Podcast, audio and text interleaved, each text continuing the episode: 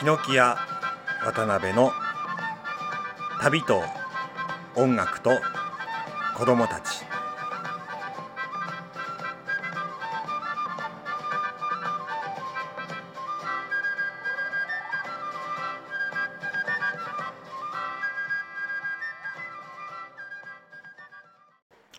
えっと、先日このチャンネルで、あの、ブラジルでね、楽屋泥棒にあったよっていうお話をしたんですけれども、これがね、ちょっと反応が良かったんですよね。まあ、反応が良かったって言っても、このチャンネルはそんなにね、たくさんの方が聞いていただいてるような、そんなチャンネルではないので、多少反応があったよっていう、そんなぐらいなもんなんですけれども、やっぱね、自分たちこう、ね、音楽をやって、あちこちツアーをしてっていうね、あの、そういうことやってるので、旅の話とか、出会った人の話とかね、あの、そういう話をどんどんしていくべきだろうなと思ってね、今日もまあそんな話を一つしようかなと思います。で、今日は以前宿泊をしたあの衝撃の宿の話をしたいなと思います。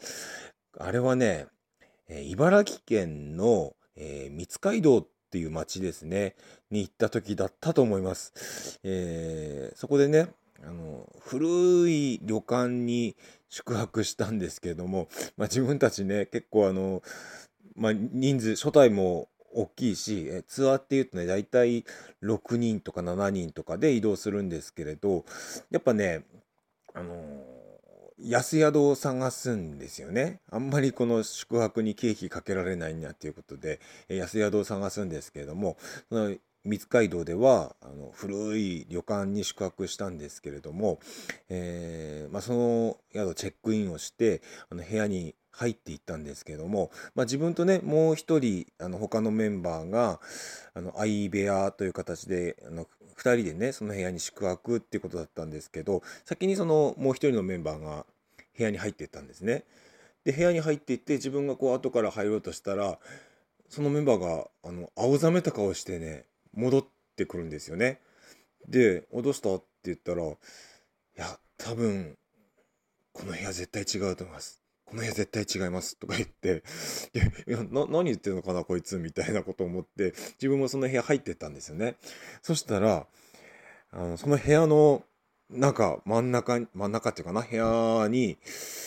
あの真っ赤な祭壇がこうあって祀られていてもういかにもそこであの祈るぞみたいな感じのね、えーなんかこう鳥居みたいなのがあったりとかでそれが部屋のね電気の消えた真ん中にボーンってあるんですよね。でまあ部屋入っていきなりそんなのがあるとギョッとしますよね。でうおっていう感じでいや確かにこれは何かの間違いだよなと思ってすぐにね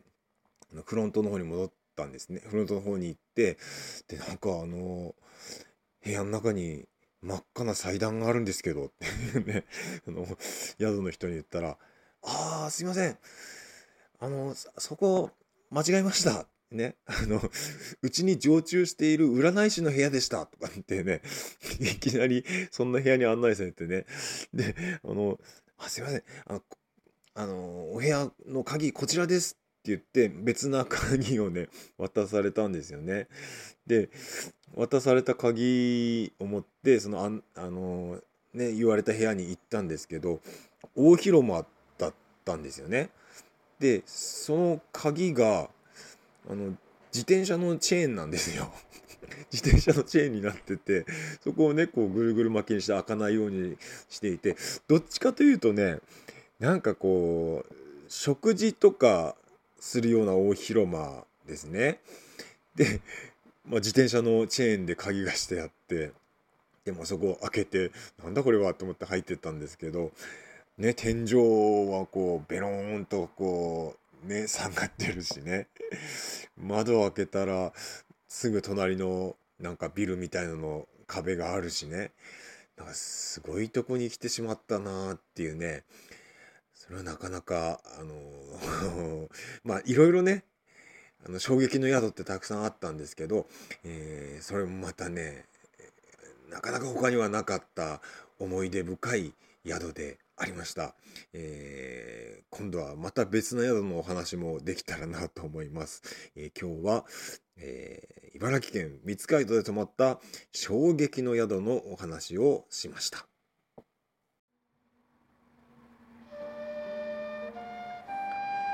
えー、本日はヒノキ屋のコーヒー豆と鯉のぼりというアルバムの中から、え、船という曲を聴いていただいております。えー、このアルバム、えー、コーヒー豆と鯉のぼりは、えー、2015年だったかな、えー、ブラジルをツアーしたんですけども、えー、ヒノキアブラジルツアーの、えー、ライブをそのまま収録したというね、えー、そんなアルバムになっておりますけどもでこの「船」という曲はねちょっと他の曲と違うのはねかなりこう複雑なコードがコードがついているんですよね。でヒノキ屋の曲っていうのは割とね渡辺があのギターでねコードをつけることが多いんですけれどあのー、まあ、私自身がですねあまりこの音楽のことが分かってなくって あのコードとかもねよくわからないんですよね。それでとっても簡単なコードをいつもつけるんですよね。で本当あの基本中の基本みたいなねあの循環コードみたいなのをつけるんですけどまあそれがねヒノキ屋の曲が馴染みやすいゆえんではないかという、自分はそういう言い訳をねしているんですけれどもでこの曲に関してはねあのジャズピアニストの、えー、方にコードをつけてもらったんですよねだからねあの自分でもねあの私自身もね見たことないようなコードとかね 出てきてこれ本当に抑えれるのかなとかねこれ言ったら次に何行くんだろうみたいなそんな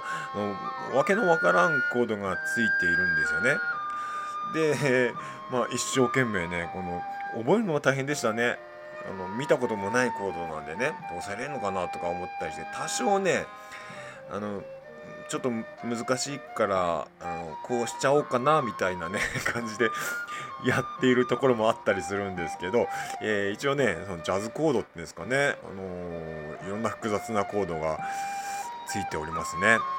でこの「船」という曲はのそのコードをつけた、えー、直樹くんというねピアニストジャズピアニストの方なんですけど、えー、その人があのギターを弾いてるバージョンっていうのもあって、えー、それはね曽我直人のソロアルバムの、え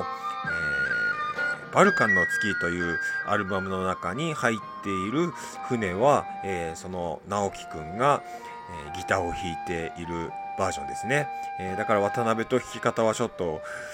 違う感じの、ちょっとおしゃれっぽい感じに弾いているんですけどね、え、そちらの方もぜひね、え、バルカンの月、え、聞いてみていただけたらなと思います。えまあ、このコーヒー豆と鯉のぼりも、えバルカンの月も、え配信されておりますので、え